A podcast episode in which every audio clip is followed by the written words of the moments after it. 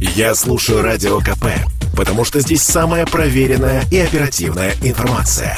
И тебе рекомендую.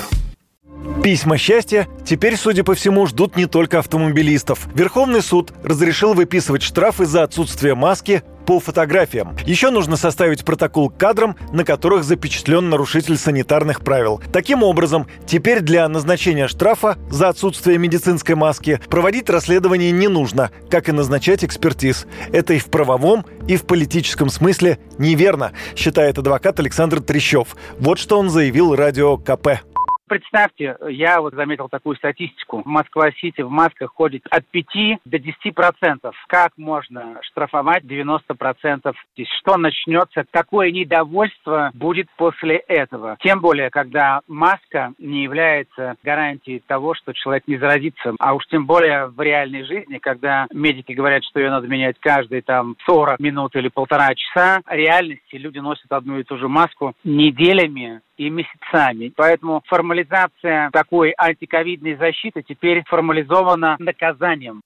Прецедентом стала кассационная жалоба одного из продуктовых магазинов в спальном районе Москвы. Туда пришли с проверкой и сняли на фото продавца без маски. Магазин оштрафовали на 100 тысяч рублей. Представитель торговой точки с этим не согласился и решил оспорить. Указал, что суд не назначил экспертизу по фотографии и не допросил понятых. Верховный суд согласился с выводами нижестоящей инстанции. Для установления вины в данном случае нет необходимости использовать специальные познания в науке и технике постановил Верховный суд. Мы решили разобраться, почему москвичи неохотно надевают маски в общественных местах, в частности, пассажиры московского метро. Вот небольшой фрагмент программы «Радиодозор».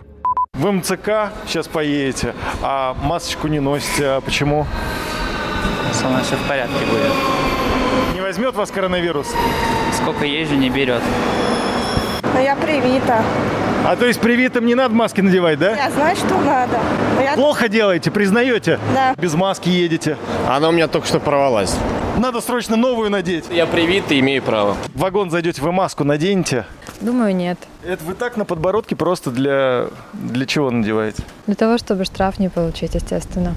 Другим своим решением от 25 сентября Верховный суд России постановил, что нарушение масочного режима во время пандемии COVID-19 не может считаться малозначительным правонарушением. Юрий Кораблев, Радио КП. Это спорт не прикрытый и не скучный. Спорт, в котором есть жизнь. Спорт, который говорит с тобой как друг. Разный, всесторонний, всеобъемлющий. Новый портал о спорте – sportkp.ru о спорте, как о жизни.